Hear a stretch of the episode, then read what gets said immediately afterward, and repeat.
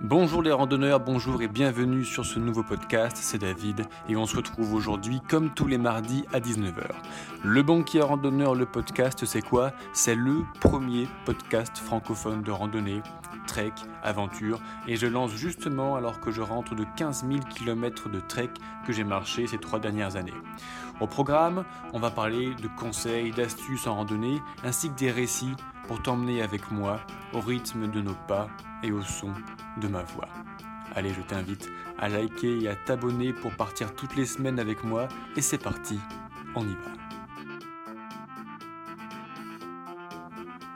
Que manger en randonnée? Aujourd'hui, voyons comment doser les glucides, les lipides, les protéines, ainsi que des exemples d'aliments concrets faciles à manger et faciles à transporter une fois parti en randonnée. Car oui, la nutrition est extrêmement importante pendant l'effort. Il n'y a pas besoin d'être docteur pour comprendre la base de l'alimentation bénéfique aux marcheurs. Et en complément de cet article, d'ailleurs, tu trouveras un simulateur de calcul de kilocalories à télécharger gratuitement pour bien préparer ta randonnée. Ça se passe juste en dessous dans la description de ce podcast. Alors on va commencer par la base de la nutrition. pour commencer, on va prendre un tout petit peu de recul et on va parler un instant de la base théorique de la nutrition.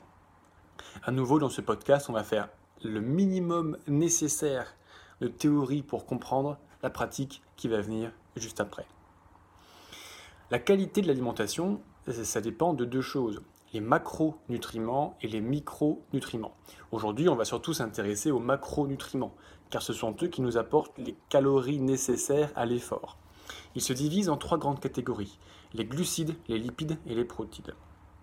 Les glucides, c'est le sucre, c'est l'énergie rapidement disponible pour les muscles. Les lipides, c'est le gras. Ce sont des calories pures. Et pour l'humain, c'est la réserve d'énergie disponible si besoin qui vient se loger euh, dans le ventre, dans les fesses, dans les cuisses, etc., etc. Je pense que tu vois de quoi on parle.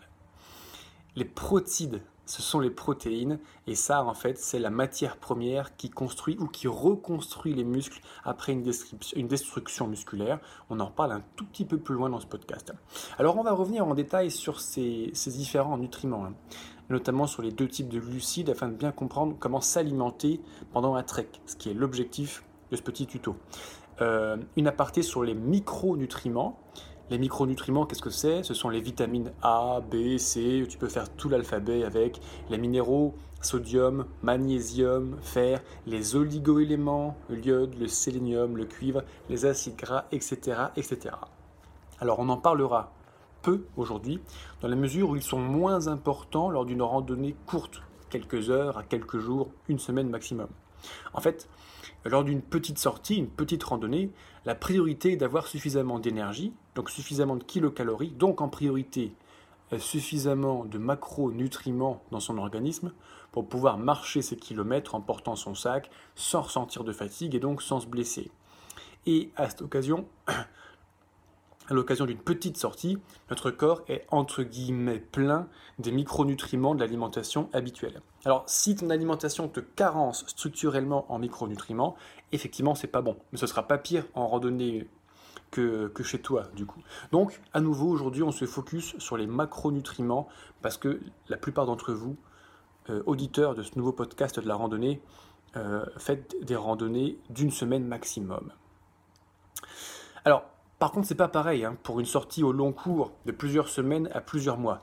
C'est un peu ma spécialité. Euh, moi, je suis parti déjà euh, deux fois 5 et 6 mois, en fait, marcher 5000 km. Et là, le phénomène de déminéralisation, de carence devient extrêmement important. Donc les micronutriments deviennent aussi importants que les macronutriments. D'ailleurs, euh, la, la, déminéralisation, etc., ça vient très très vite. Pour l'anecdote, lors de la traversée de l'Himalaya de 6 mois et 5000 km de l'écrivain et aventurier Sylvain Tesson, il déclare avoir eu les dents qui commencent à se déchausser à un moment dans son périple en Himalaya. Il l'écrit d'ailleurs dans son excellent livre qu'il a co-signé avec euh, Poussin, qui s'appelle La marche dans le ciel de mémoire, un excellent ouvrage que, que je ne peux que te conseiller. Et donc les dents de Sylvain qui commençaient à se déchausser, à se fragiliser, c'est un signe avant-coureur du scorbut. Alors combien de calories manger par jour en rando? En moyenne, un occidental moyen dépense 1300 kcal par jour. Il faut dire que notre style de vie sédentaire, citadin, tertiarisé à au moins 80% d'entre nous ne consomme pas beaucoup d'énergie. Nos ancêtres euh, paysans ou chasseurs-cueilleurs, encore plus loin, pouvaient faire des journées beaucoup plus dépensières en calories, évidemment. D'ailleurs, une question dont je n'ai pas la réponse, pourquoi aujourd'hui la majorité des organismes de santé, des institutions conseillent encore aux Occidentaux de manger de 1800, entre 1800 et 2500 kcal par adulte Je n'ai pas la réponse, et vu que je ne fais pas de politique sur ce podcast, je ne veux même pas en parler d'une éventuelle réponse. Alors en rando, on se dépense beaucoup plus que quand on reste chez soi à rien faire ou, euh, à travailler au bureau, un travail intellectuel qui ne fait pas utiliser notre corps. Selon notre morphologie, le poids, la maîtrise de cet art subtil de la randonnée et une dizaine de sources de calcul de simulateurs en dépenses caloriques, je peux dire que marcher une heure à 4 km par heure nous fait dépenser 230 kilocalories. Ah oui, on est en pleine canicule, la fenêtre est ouverte pendant que je tourne ce podcast. L'hélico de l'hôpital vient de passer, je pense que tu l'as un petit peu entendu. Bref, euh, une balade d'une heure à 4 km heure, c'est 230 kilocalories. Donc 4 heures, ça fait 920 kilocalories. Une grosse journée de rando de 8 heures, ça fait dépenser 1840 kilocalories. Mais c'est pas tout, parce que le portage du sac, en fonction du poids de ton sac, c'est une dépense énergétique supplémentaire. Chargé à 15 kg dans le dos, une heure de marche, ça monte à 350 kcal. Et une heure de marche en montant un col, avec un fort dénivelé, un terrain technique, on monte à près de 500 kcal à l'heure. Ajoute à cela les dépenses de sudation, de mémoire, la sueur, c'est euh, plus de 300 kcal au litre de sueur dépensée par ton organisme. Ajoutons à cela la thermogénèse. Quand il fait froid, ton corps dépense de l'énergie par le frisson pour maintenir le corps à 37 degrés. Eh bien, une journée de randonnée, ça peut vite arriver, en termes de chiffres, à 3, 4, voire 5000 kcal par jour. Alors pour approfondir ce sujet, d'ailleurs, je te conseille de lire un article que j'ai publié sur mon blog lebanquierrandonneur.fr. Tu en trouveras un lien dans la description du podcast, juste en dessous, où on détaille les dépenses énergétiques de la rando. Et d'ailleurs, on détaille même un petit peu comment perdre du poids, parce que la marche, c'est le meilleur moyen, le plus sain pour perdre du poids efficacement, sans se blesser et en prenant du plaisir, ce qui est important. Allez, maintenant, on va parler, on rentre dans le, dans le détail des trois macronutriments et on va commencer avec les glucides. Maintenant que nous savons combien de calories on va dépenser pendant nos journées de marche, euh, voyons comment les faire rentrer dans notre corps. On va finir avec le minimum de théorie nécessaire pour bien comprendre la pratique. Les glucides aujourd'hui, ça représente dans l'alimentation entre guillemets normale occidentale, en moyenne 55% de l'apport nutritionnel. Ajoutons à cela 30% de lipides, 15% de protéines. Ça, c'est le bol alimentaire en termes de répartition de macronutriments moyen en Occident aujourd'hui. Alors, quelle que soit la ratio de glucides de notre alimentation, on en reparle un petit peu plus loin, euh, il faut savoir que tous les sucres ne se valent pas. Il y a quelques années encore, moi j'ai découvert ça euh, en 2016, donc c'est vraiment assez récent, on parlait de sucre rapide, sucre lent. Point. Aujourd'hui, les nutritionnistes parlent de plus en plus de l'index glycémique, IG. Alors qu'est-ce que ça veut dire? Comme on l'a vu, le sucre est potentiellement l'énergie la plus rapidement disponible. En gros, quelques minutes après l'ingestion, le sucre se dissout dans notre appareil digestif, va dans le sang, parce qu'il est capté par nos parois intestinales, et il arrive dans le sang directement disponible par les muscles qui sont en cours d'effort. Le glucose, c'est l'un des sucres les plus rapides, il met très peu de temps à être assimilé, et donc on a pris sa vitesse d'assimilation comme base de référence à cet IG, index glycémique, donc la base de 100 vient de la capacité d'absorption du glucose. On va dire que les sucres à IG élevé supérieurs à 70, entre 55 et 70 on parle d'IG modéré, et avec un IG inférieur à 55, on dit, on parle d'un IG bas, c'est-à-dire l'ancien sucre lent à l'ancienne. Alors, index glycémique élevé ou bas, qu'est-ce qu'il faut faire concrètement en trek Pour nous les randonneurs, une grande partie de l'art subtil de la nutrition, ça va être de gérer ces sucres et leur IG. On dépense beaucoup sur les sentiers, donc nous avons besoin d'énergie disponible. Il est bon de prendre du sucre à IG bas, c'est-à-dire du sucre lent, tout au long de la journée, pourquoi pas à chaque repas, comme on fait régulièrement le plein d'essence de la voiture. Et c'est bon également de prendre de petites doses de petites doses de sucre à IG élevé, donc le sucre rapide, lors d'un coup de mou, juste avant que le coup de mou, si on sent qu'il arrive. Et ça, c'est un petit peu le turbo de la voiture. Ou quand en rétrograde, tu repasses la quatrième parce que tu es en montée, la cinquième, la voiture a un petit peu de mal. Voum, là tu remets un petit coup de boost et c'est reparti. À nouveau, les sucres à IG bas, les anciens sucres lents, c'est bien à prendre en permanence comme pour faire le plein dans ton réservoir pour ta bagnole. Et les sucres à IG élevés, les sucres rapides, c'est bien pour le petit coup de boost, pour le petit coup de turbo. Alors, parce que oui, je, reviens sur ce, que je dis, quand je dis un petit coup de mou, typiquement en randonnée, c'est l'hypoglycémie, donc le manque de sucre dans le sang. Donc un petit coup de sucre rapide mangé à ce moment-là, ça renvoie du sucre immédiatement disponible dans les muscles et c'est reparti, tu te refais une santé. Le casse-croûte, entre les repas, ça sert à ça également.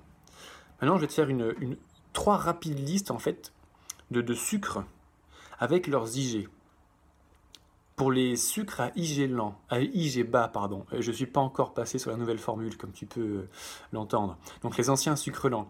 Les pâtes complètes, on est sur un IG de 50. Le riz complet, 45. Le pain au levain pur, 40. Les lentilles, 30. Une autre source de sucre, cette fois-ci à IG modéré, le riz blanc, c'est 70. Le pain complet, c'est 65, comme les raisins secs, et le couscous, c'est 60. Enfin, quelques aliments à IG élevé, donc des sucres clairement rapides. Le glucose, on l'a vu, c'est la base de référence à 100. Le pain blanc, 90. Les patates en faucon, 90. Les pâtes, 70. Comme le muesli au chocolat et la barre de céréales. Alors, cet article n'a pas vocation à faire des listes interminables. Il faut que ce soit fluide. Donc, pour plus d'infos, je t'invite tout simplement à taper dans Google indice, index glycémique en image et tu vas trouver plein de schémas qui vont visuellement t'apporter beaucoup plus d'informations. Quoi qu'il en soit, en ce qui me concerne, j'ai été très étonné par mes découvertes.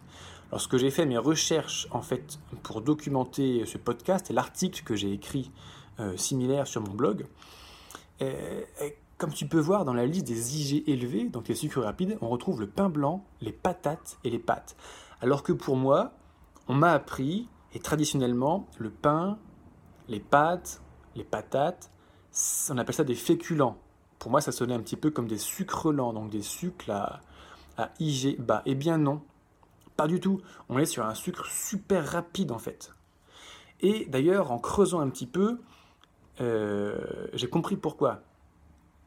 J'ai compris pourquoi. Parce que le raffinage en fait des aliments transformés par l'industrie agroalimentaire augmente énormément leur IG. Donc un pain complet, on a vu avec un, avec un IG de 40, il monte à 90 sur la baguette de pain blanc. C'est énorme, c'est énorme. Et il y a aujourd'hui tout ce qui sort en gros de l'industrie agroalimentaire, c'est transformé, énormément de farines sont raffinées. Donc en fait aujourd'hui, ça veut dire que sans s'en rendre compte, on mange, la plupart d'entre nous, des sucres à IG élevé, c'est-à-dire des sucres rapides. Ça, pour moi, sincèrement, ça a été une révélation qui va changer mes habitudes alimentaires, non seulement sur les chemins, mais en plus dans mon assiette tous les jours. Allez, maintenant, pour en finir avec le sucre, on va parler d'un dernier, euh, dernier indice.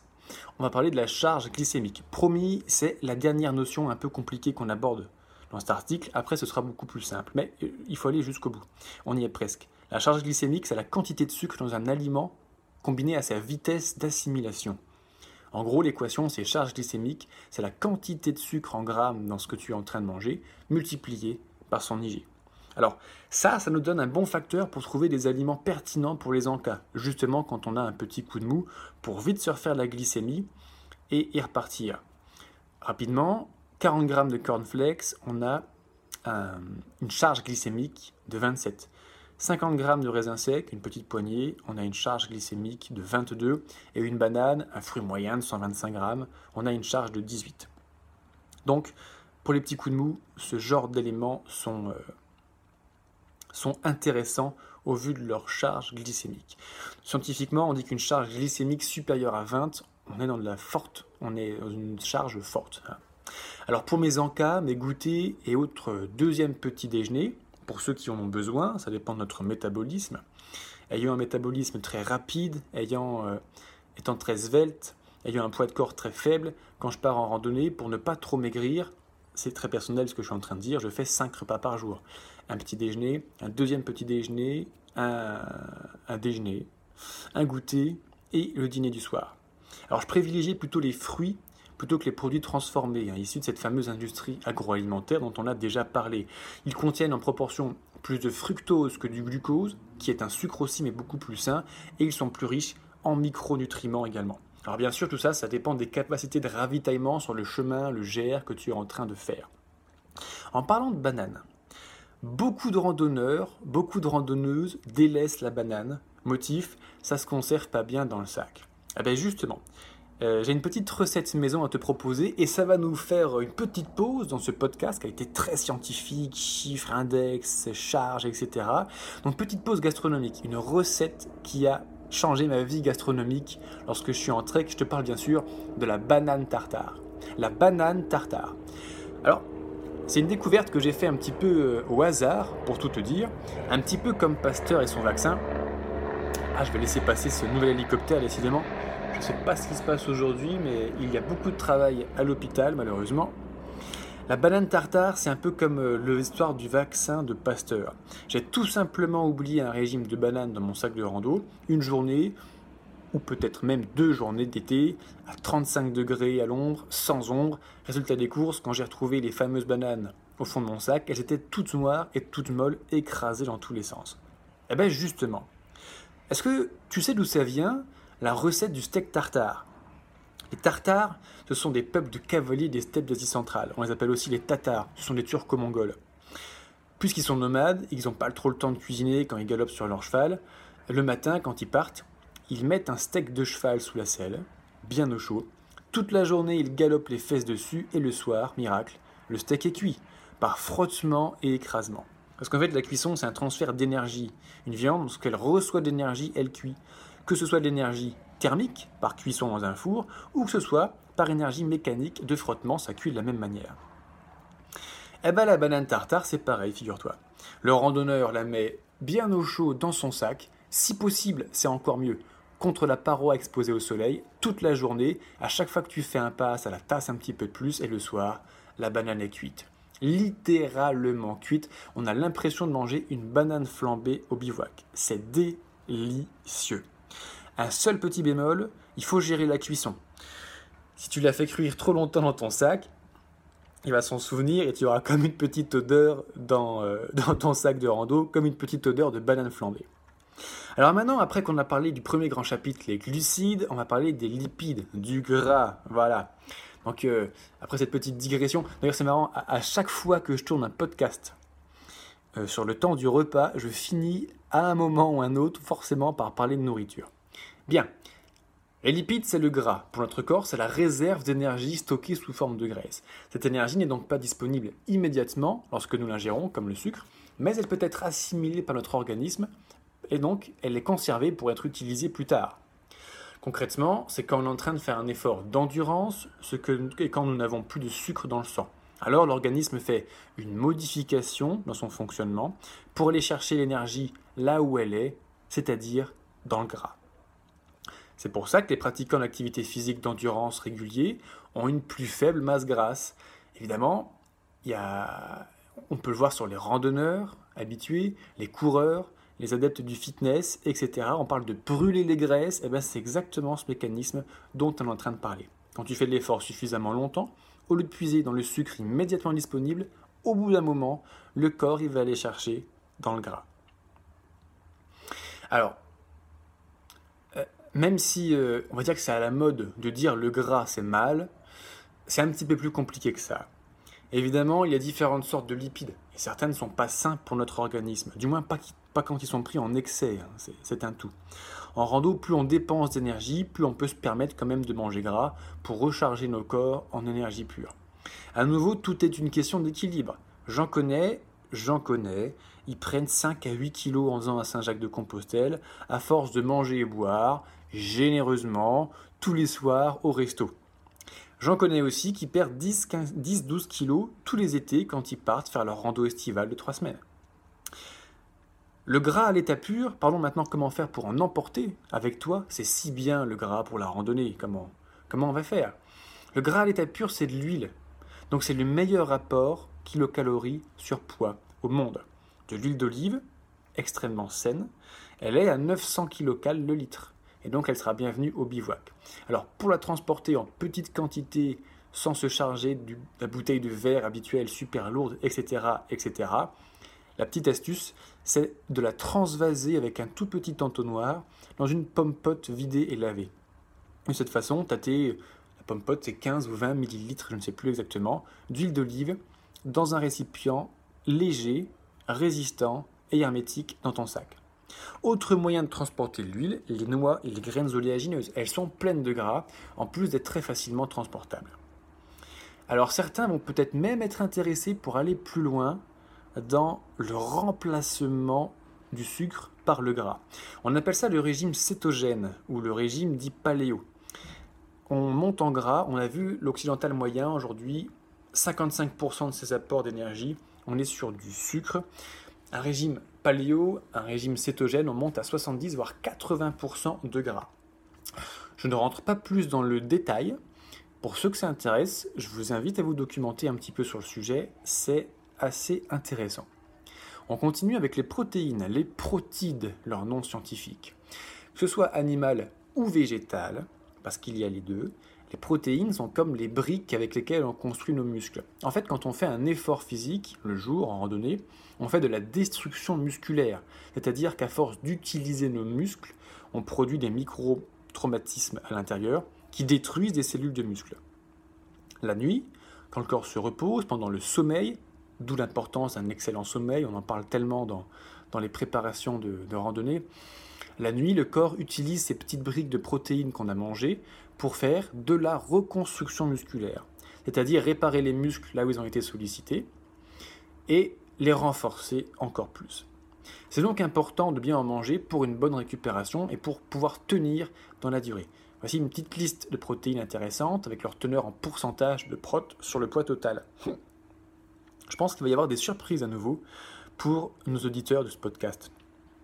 Un saucisson sec, moi j'adore le fouet par exemple, je prends beaucoup de fouet catalan, j'adore ça. Celui que je prends, il a 31, 31% de gras. Alors, tu sais, sur les emballages plastiques, sur les emballages, tout couvre tous les aliments, il y a l'obligation légale aujourd'hui de mettre le, le, contenu de l'aliment qui est à l'intérieur. Donc tu vois le contenu par portion, qui est subjectif, il faut se référencer au contenu dans 100 grammes. Donc quand on te dit qu'il y a 31 grammes de gras 100 g de produit, ça veut aussi dire en gros qu'il y a 31% de gras dans le produit. Pour pouvoir, ça je te dis ça pour pouvoir comparer, préparer ton alimentation avant de partir, comme avec le, simulateur de kilocalories euh, à charger, à télécharger gratuitement, qui est juste en dessous. On en reparle un tout petit peu plus tard. On finit cette liste. Mon saucisson sec, 31. Le fromage, je prends du chaussé au moine parce qu'avec sa grosse croûte, il est extrêmement résistant à la chaleur, il se conserve bien, même sur plusieurs jours. Le fromage chaussé au moine, on est sur 20% de protéines. Le chocolat noir, 85%, on est à 13% de protéines. Et oui, surprise. Et les flocons d'avoine, 11%. Le couscous, 4% de mémoire. Donc, on a, il y avait encore il y a quelques années ce, comment dire, cet a priori, protéines égale viande, grosse viande rouge, mange de la viande crue, etc. Évidemment, aujourd'hui, c'est bien rentré dans les mœurs que les protéines végétales sont aussi bien présentes, plus facilement assimilables que les protéines animales. Et donc, on peut aujourd'hui faire une alimentation suffisamment protéinée avec des végétaux on reparle un tout petit peu des micronutriments en randonnée au long cours. Ce n'est pas le sujet principal de ce podcast, mais on a rapidement évoqué le sujet. Les, micronutriments, c'est très important pour l'organisme. Euh, par contre, ils ont un gros problème pour les randonneurs, c'est qu'ils ne sont pas du tout adaptés au transport dans un sac. Les aliments qui comportent qui sont composés de plus de micronutriments, c'est le poisson, les fruits de mer, les abats, la viande, les fruits et légumes. Bon. Plus la randonnée est longue, alors plusieurs semaines à plusieurs mois, plus je conseille aux marcheurs de prendre un shot de frais quand ils arrivent au ravitaillement. Fruits frais, légumes frais, crudités frais. C'est facile à manger une fois que tu es au ravito pour faire le premier repas au petit casse-croûte quand tu es au ravitaillement. En plus, les emballages, tu t'en débarrasses dans la poubelle du magasin, au refuge où tu as fait ton ravitaillement. Ça te permet de te faire un choc euh, de vitamines, d'oligo-éléments, de minéraux, un choc de micronutriments important pour ton organisme. Et de plus, il existe aujourd'hui des compléments alimentaires, des petites pilules très riches en micro-éléments, micronutriments, pardon, oligo-éléments, minéraux, etc.. Alors pour aller plus loin et pour t'aider à bien préparer euh, de manière sérieuse, euh, ou, ou à l'inverse, pour voir en fonction de ce, que tu, de ce que tu achètes et ce que tu manges pendant tes randonnées, comment est-ce que tu nourris ton corps, je t'invite à télécharger le, le simulateur de kilocalories que j'ai créé. En fait, c'est le simulateur que j'ai créé si j'ai fait un Excel pour moi, préparer mes randos. Quand j'ai commencé à m'intéresser sérieusement à la nutrition, etc. Ça me permet de savoir en fait quel poids de couscous, de fromage, saucisson, de pâtes j'emporte pour être sûr d'avoir au moins les kilocalories nécessaires en fait à ma randonnée. Des membres de notre communauté de randonneurs m'ont demandé en fait que je le partage. Donc aujourd'hui, je le partage gratuitement sur le lien qui est juste en dessous. Il est en deux onglets, ce, simulateur. Le premier, c'est un kilocalorie simple. Tu n'as qu'à remplir euh, ce que tu prends et le calculateur. j'ai créé les formules en fait sur l'Excel pour que tout se fasse automatiquement dans la mesure du possible. Il y a un deuxième onglet qui va un petit peu plus loin pour aller calculer jusqu'au gramme par kilo par jour de protéines, lipides, glucides. Donc on peut vraiment en faire un outil complet. Il y a deux, il y a deux à l'intérieur, si tu veux. Le simple pour calculer juste les kilocalories et l'outil complet pour aller dans le détail, dans la nutrition en termes de macronutriments que tu prépares pour partir faire ta randonnée. Alors j'espère que ce podcast t'aura apporté de l'information utile. Je serais vraiment ravi que tu me dises ce que tu en penses dans les commentaires. Je réponds à tous les commentaires. Hein, ceux, qui, ceux qui me suivent depuis trois ans sur les autres réseaux sociaux, sur mon blog le savent. Je réponds à tous les commentaires. Le podcast Le banquier randonneur, il, a, il est encore un petit peu jeune. Euh, n'hésite pas à laisser tes commentaires. Tu verras, j'apprécie beaucoup avoir des retours pour m'améliorer, pour répondre. Et n'hésite pas à partager toi aussi tes astuces de nutrition en randonnée. Euh, deux petites euh, oh, mentions légales, on va dire, entre guillemets, euh, suite à, ce podcast. Je ne suis pas médecin, je ne suis pas expert en nutrition. Par contre, j'ai pris le temps de faire mes recherches. J'ai lu quelques livres et pas mal d'articles sur Internet sur le sujet. Et surtout, avant de te parler de ça aujourd'hui, j'ai testé sur moi-même 18 mois de randonnée, 18 mois de trek en autonomie sur les sentiers en cumulé. Ça m'a permis d'avoir une petite expérience, en plus de grands changements de mes habitudes alimentaires en fait dans ma vie de tous les jours quand je suis euh, sédentaire.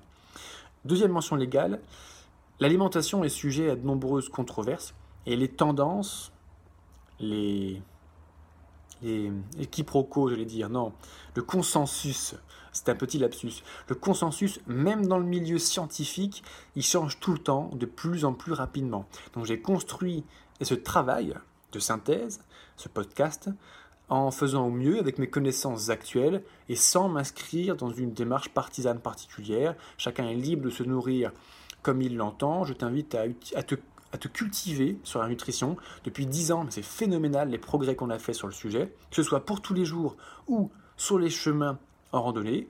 Je t'invite à utiliser ton cerveau pour réfléchir, à prendre des retours d'expérience de gens comme moi qui ont fait le travail pour adapter ton alimentation en fonction de tes objectifs. Je te remercie, à très bientôt, ciao J'espère que tu as pris autant de plaisir à écouter ce podcast que j'en ai eu à le faire. Maintenant, je t'invite à le liker et à t'abonner pour repartir avec moi mardi prochain à 19h sur Le Banquier Randonneur, le podcast. Pour plus d'infos sur tout ce qu'on a vu aujourd'hui, tu trouveras tout ce qu'il faut dans la description ou sur le site lebanquierrandonneur.fr.